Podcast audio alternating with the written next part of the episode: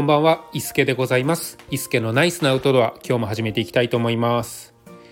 え私ですね、昨日、一昨日と2日かけて、えついにダイヤモンドトレイルを全山重走をしてきました。えーとダイヤモンドトレイルっていうのがですね、えー大阪と奈良の間に山があるんですけれどもそこの山を山から山へ伝ってですね和歌山の方にその山脈が連なっているので、えー合計10個ぐらいの山になるんですかねを、えー山から山へ渡っていくっていうようなコースになります。でえーっと ダイヤモンドトレイル自体は47キロぐらい全部であるんですが、えーっとちょっと寄り道したり、えーいろいろあって私結局58キロぐらいですね、えー歩いてきました。えー初めはねちょっとノリみたいなところでいつかできたらいいな2日かけてできたらいいなと思いまして、えーシフト制のですね私の仕事がシフト制なので、えー今月のシフトが出て2連休はここにあるとじゃあもうここで行こうということでですね、えー決めましたで、えーと泊まるところが金剛山というですね山、えー、1152メートルだったかな。はい。あの大阪近辺では一番高い山と言われているらしいんですけれどもちょっとねあの知識が浅くて申し訳ないんですけれども、えーそこにキャンプ場があると。でえダイヤモンドトレイルをですね、えーの、え道を見るとちょうど真ん中ぐらいにですねそのキャンプ場があったので、まあ、できれば2日目の方が疲れるので1日目にできるだけ長い距離を歩いてで2日目、えちょろっと行く短めに行くっていうのをが希望だったんですけれどもなかなかちょうどいいようなあの泊まるところがなかったのでその金剛山キャンプ場というところに、えー泊まります。泊まることにしました。でえーっとですねどれぐらい前だったかな、まあ、とりあえず金剛山キャンプ場を抑えてしまわないと、えーもう予約がいっぱいで取れませんってなったら計画もねあのかなり崩れてしまうのでそれ以外はねもうあの何か予約する必要も特にないですし何かチケットを取る必要もないのであの自分次第っていうところもありますのでまずはそのキャンプ場を取りました。えー取ったらですねもう行かなきゃしょうがないんですよね。はい、で金剛山キャンプ場の、えーチェックインの締め切り時間がですね4時16時、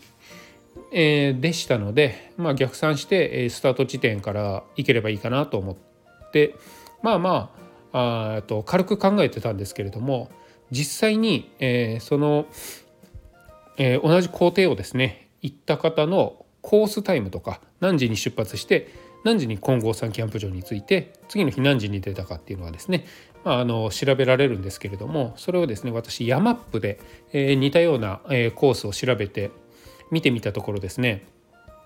なんとその方朝6時ぐらいにスタート地点をスタートしてるんですよね。6時？そんな早いの？と思ってあのよくよく調べてみると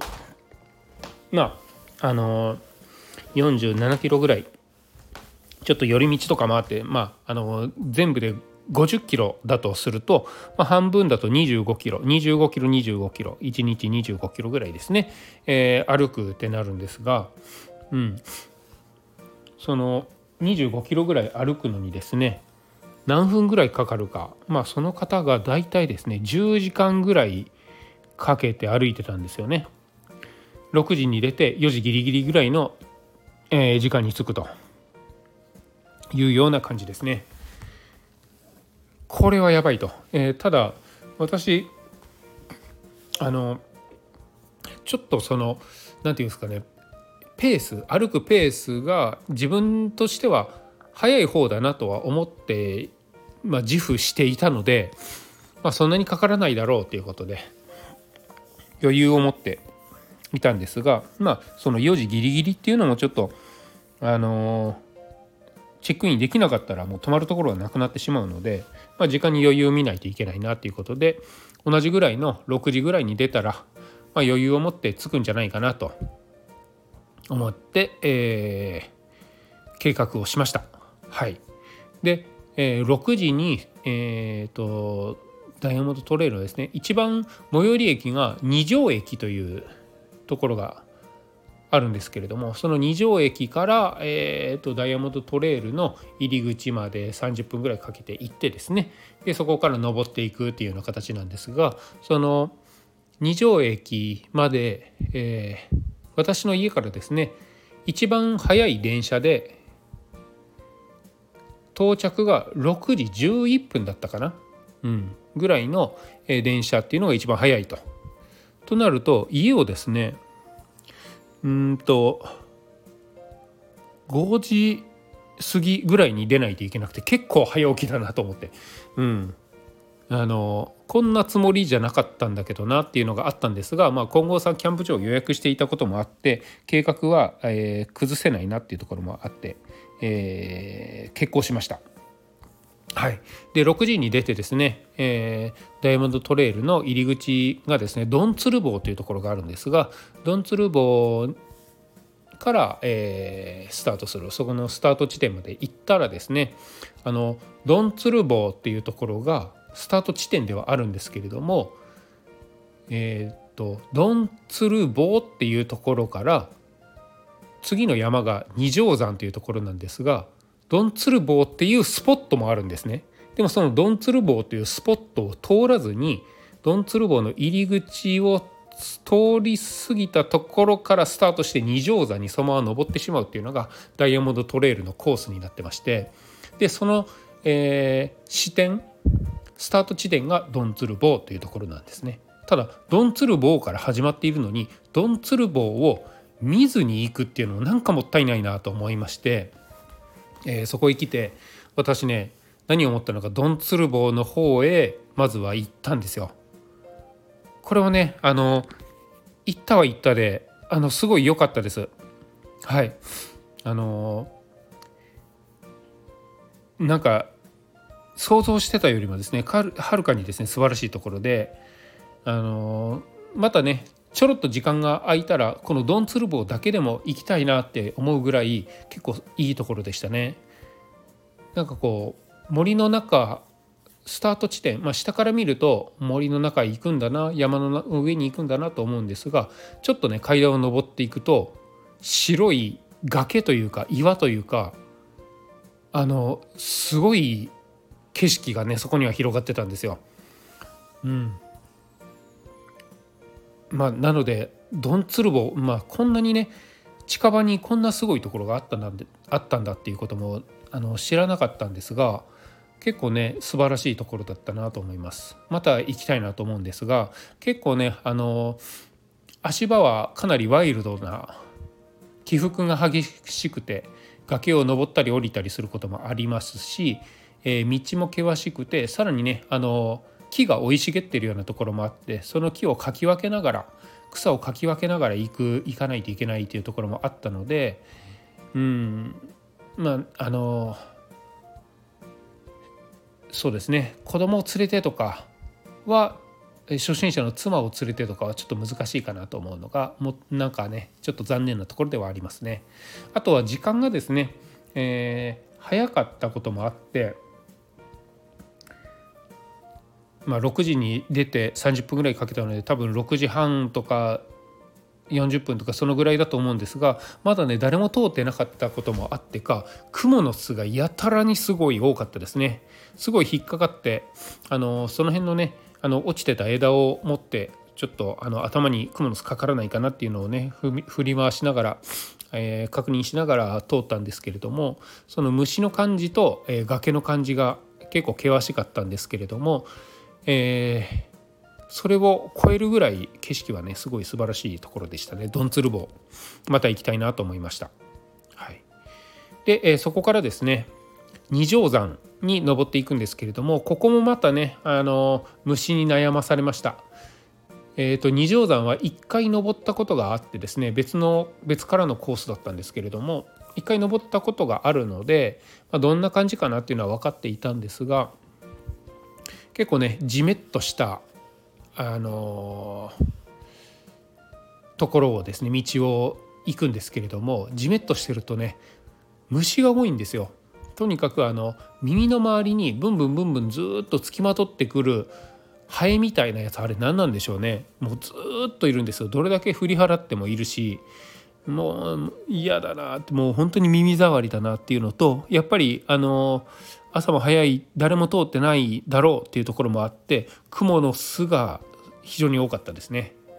虫に悩まされながら、えー、登っていくような道でしたね、うん、途中でねあのハエの音も嫌だったのでワイヤレスイヤホンを耳に入れてポッドキャストを聞きながら、あのずっとね進んだりもしました。はい。で、えーと、二条山に行くんですけれどもちょっとねこのままのペースだとこれかなり話長くなってしまうと思うんですけれども大丈夫でしょうか？はい。このまま続けていきたいと思います。えー、っとですね。二条山に、えー、登るんですけれどもまあまああの一度登ったこともあって途中からは知ってる道に行き当たってあこここう行ったらこんな景色が待ってるんだろうなっていうのは知ってたので、まあ、実際に山頂に着いたら山頂からの景色もねそこまですっごいいいわけではないので見晴らしがいいわけではないところだったのでまあ登ってああこんなところだったなっていう感じで、えー、次のところへ行きましたただあの前回登った時は二条山に登って、えー、と目的を達成したらそのままねあの降りるっていうところだったのでその先に道があってその先に行けるっていうところは結構ね良かったなと思いました。うん、一回登って降りるだけじゃなくてその先に道があるその道のを突き進むことができるっていうのはね結構楽しかったですね。はい、でまああの次はですね岩橋山っていうんですかね岩橋山岩橋山かなに、えー、を目指すんですけれどもここまでがですねかなり苦行でしたね。うん距離で行くとまあまああるんですけれどもあのまあ、なんとか峠とか何々山とかその間もね、えー、通るんですけれども、まあ、有名なところで行くと二条山の次が岩橋山っていうところになって岩橋山までが結構私はですねあのしんどかったです。登ったり下ったりあの階段がですねダイヤモンドトレイルって非常にこう階段が多いことで有名なんですけれども、えー、階段を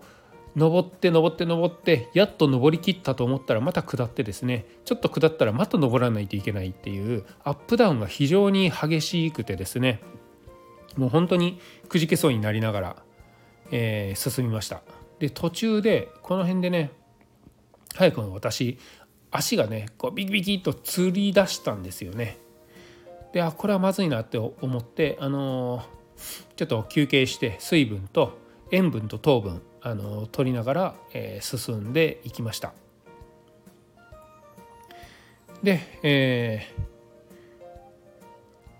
えー、そうですねでも本当にこう全然登ることができなくなってしまったこともあってその辺にあったですね、えー、ポールポールじゃないわ枝をですねどうもこうちょっと杖代わりにになりそうな、えー、枝があったのでそれをですねえ、杖代わりにトレッキングポール代わりにですね、え、支えながら登ったらですねこれがね意外と登りやすくて、え、かなりね楽になったのでサクサクとサクサクまではいかないけどそれまあひいひい言いながらだったんですけれども結構あのそれまでのしんどさがなく、え、登ることができました。結構ねあのトレッキングポールってまあ、使わないだろうってあんなのあのおじいさんおばあさんが持つものだろうと思ってねちょっと甘く見てたんですけれども意外にあえっ、ー、と必要だなと思いました。うん、ちょっとねトレッキングポールがねそこで欲しくなりましたね。はい。で、えーと、岩橋山にですね岩橋山かな？に、えー、登頂したんですけれどもなんかねあのーあっさりした記憶ではあるんですけれどもそんなにこう景色がバーッと広がってる感じではなくってあ岩橋山ここが岩橋山ですよっていうような、え看板があってですねそれをこう写真でパシャって撮って次に行くっていうぐらいのあまり感動のないような山だったかなと思いました。うん、で、えーと、その後はですね、大和葛城山っていうところをですねいろんな峠を越えながら、えー、目指すわけなんですけれどもえー、っとですねこの辺でですね大和葛城山にたどり着くまでに私ね水が枯渇してしまったんですよね水分です。はい、えー、水分はうんと家からですね合計2.3リットルですかね持ってったんです。うん、で飲みながら行ったんですけれども2.3リットルが大和葛城山にたどり着くまでに全部なくなってしまって、えー、水場もですね全然なかったんですよね。水場っていうのはあの、えー、山からこうちょろちょろちょろと水が流れていて水を汲めるようなスポットですね。そんなところがですね全くなく、えー、喉がですねかなりカラッカラになりながら、えー、ヘトヘトになりながら足を引きずりながら、えー、杖をつきながらおじいちゃんですねあの進むような感じになりました。うん、で喉がカラカラになると、えー、それまでねだらだらかいてた汗がですねピタッと全然汗かかなくなってしまうんですよね。これね本当に非常に、えーと、危険な状態になります。まあ、9月末とはいえ結構ねまだ暑くってあ私あのノースリーブに短パンで行ってたんですけれどもそんな格好でも汗がダラダラダラダラかくぐらいだったんですがなかなかですね大和葛城山にたどり着くまでは全然汗もかかずカラッカラになって干からびたような感じで、えー、進みました。はい。本当にね危険だった区間ですね。はい。でえっ、ー、とお腹もですね結構ペコペコで行動食とか持ってたんですけれどもそんなものじゃ追いつかなくてお腹にたまるものっていうのがですねあのなかなか、えー、ザックを下ろさないと取れないようなところもあったのでで一回止まってしまうとちょっとそこでもうくたばってしまうんじゃないかと思って歩き続けたんですけれどもなのでお腹もペコペコ喉もカラカラ、えー、足はボロボロそんな中で大和葛城さんに、えー、なんとか到着しました。はいでえーと到着してですねそこにはあのキャンプ場もあったりとかですね、まあ、トイレもあったり休憩室もあって、えー、飲食店もあって、まあ、飲食店はですねレストランみたいなところは閉まってたんですけれども、まあ、そういう施設があるので、えー、水があったんですよね。でそこで水分をですね全開まで補給して、えー、乾いた喉を潤してですねで、えー、大和葛城山の山頂で、えー、ご飯を食べました。これね、えー、工程で行くとうん4分の1はいってるかな？でも3分の1もまだいってないぐらいの感じでこれこんなんで2日間いけんのかな？ちょっとこれやばいな。金剛山までたどり着いたらそこでえ宿泊して下山しようかなぐらいな感じで思ってましたそれぐらい結構ねあの大変なあの追い込まれていたような感じはあります。うん、でただ大和葛城山ですね一回行ってみたいなと思っていたんですけれども行ったら行ったでねやっぱりこう景色が非常に良かったですね。えー、一面こうすすき野原のような形になっていてその、えー、山頂からですね 景色が見えるわけですよ。多分ね大阪の方が、え、見えてたと思うんですけれどもその大阪平野を見ながらですねご飯を食べてちょっと、えー、こう1時間まではいかないけど、まあ、30分40分ぐらいですかね、えー、ご飯を食べてですね、えー、歩き出しましたで、えー、一度休憩したこともあってで、えー、お腹もね満たされて喉も潤したこともあってですね結構サクサクとねあの今までの疲労が何だったんだっていうぐらい、えー、結構進むことが、ね、できました。うん、やっぱりあの食事とかね栄養補給あと休憩ですね非常に大事なんだと思いましたね。はい、でススキ野原をですねかき分けながら進みまして、えー、まあ、次はですね金剛山を目指すんですけれども、えー、大和葛城山から金剛山まで1回、えー、下るんですよね。で、まあ、峠というんですかねこう谷の経験して谷を越えてからまた金剛山に行くんですが私金剛山にはですね登ったことがあって、えー、もうね本当に地獄のような階段地獄ですねを、えー、永遠と、えー、もう本当に永久に続くんじゃないかっていうぐらい階段の階段をですねずっと登っていくかもしくは沢登りのような、えー、ちょっと水が流れてるところをあの手も使ってですね崖を登るようなそういうコースかしかねないんじゃないかなと思っていてまああの沢登りをする崖をよじ登るような体力はですねあのもうすでになかったので、まあ、階段を上るしかないなと思ってたんですね。うん、まあえっ、ー、と以前金剛山を登った時の印象がそういう感じですね。うんまあ、前回は沢登りの方のコースを選んだんですけれども結構ハードだったのでで下る時は階段で下ったんですがこの長さの階段登るってなったらしんどいだろうなと思いながら下ってきたのででその階段の数をですね登らないといけないと思うと結構憂鬱になりましたね。で大和葛城山ってこう登るじゃないですか登ったら目の前にね金剛山が見えるわけなんですよ。でこのまま、えー、橋でもかかっていて金剛山にそのまま行けたらめっちゃ楽なのになと思うんですが、えー、やっぱりそうもいかずですね大和葛城山からどんどんどんどん下っていくんですよ。えー、下りの方がまあまあ楽ではあるんですがうん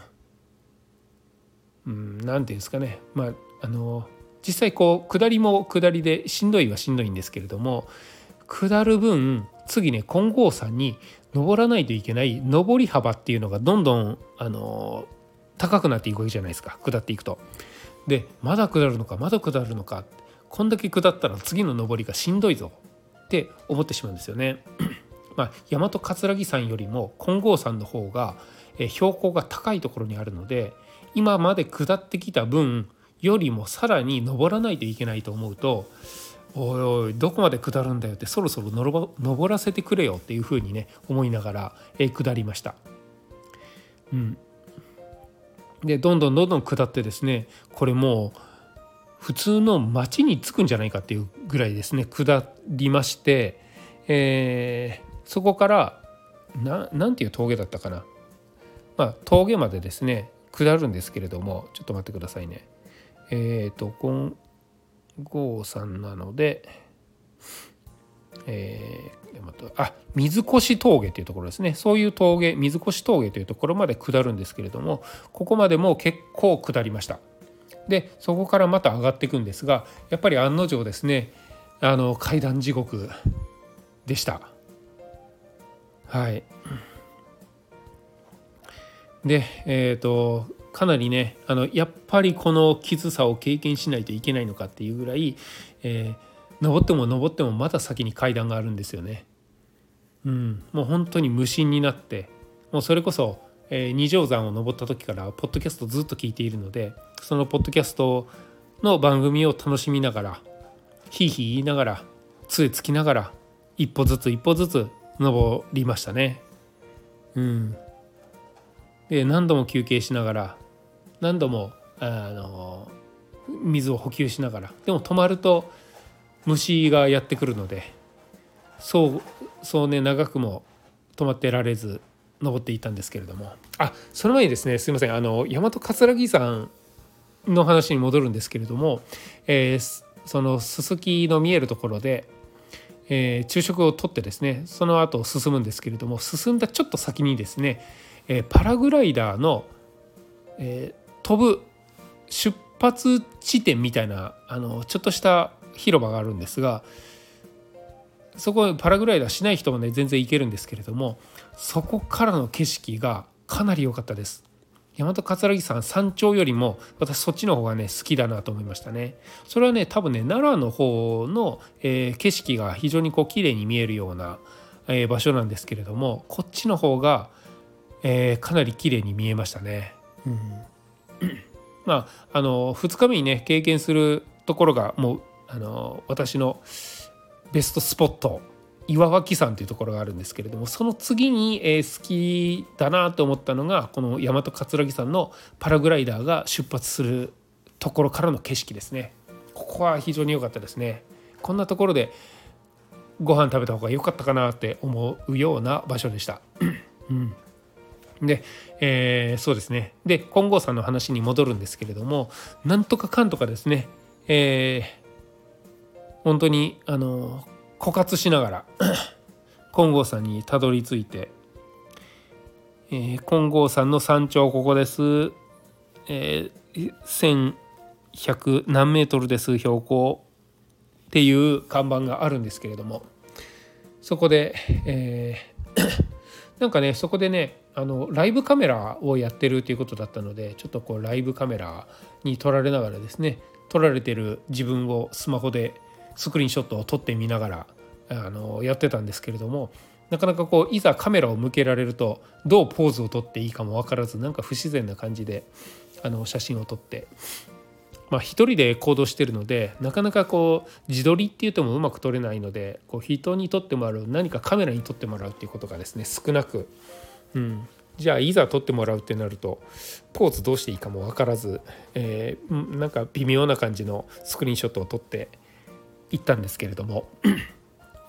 この山頂に着いた時がですね、えー、大体3時半ぐらい。まああのキャンプ場が4時半までに行けばいいかよかったのでまあまあちょっと時間に余裕を持ってあのたどり着けたかなと、えー、思いました。でただですねこの金剛山の山頂にはですねキャンプ場がなかったんですよね。でそこから結構歩かないといけなかったんですよ。そのキャンプ場まで。予約してるところですね。おおちょっとこれまずいなと。これチェックイン間に合わないかもしれないなっていうぐらい30分でどうもたどり着けなさそうな感じの場所にあるんですよね。キャンプ場が。地図で見ると。はい、であのここからですねちょっと急ぎで、え、登ることもなかったので結構ねあのちょっとした下り坂みたいなそこまでこうしんどくない下り坂ちょっとなだらかな、えー、に下ってるような、えー、ところですね。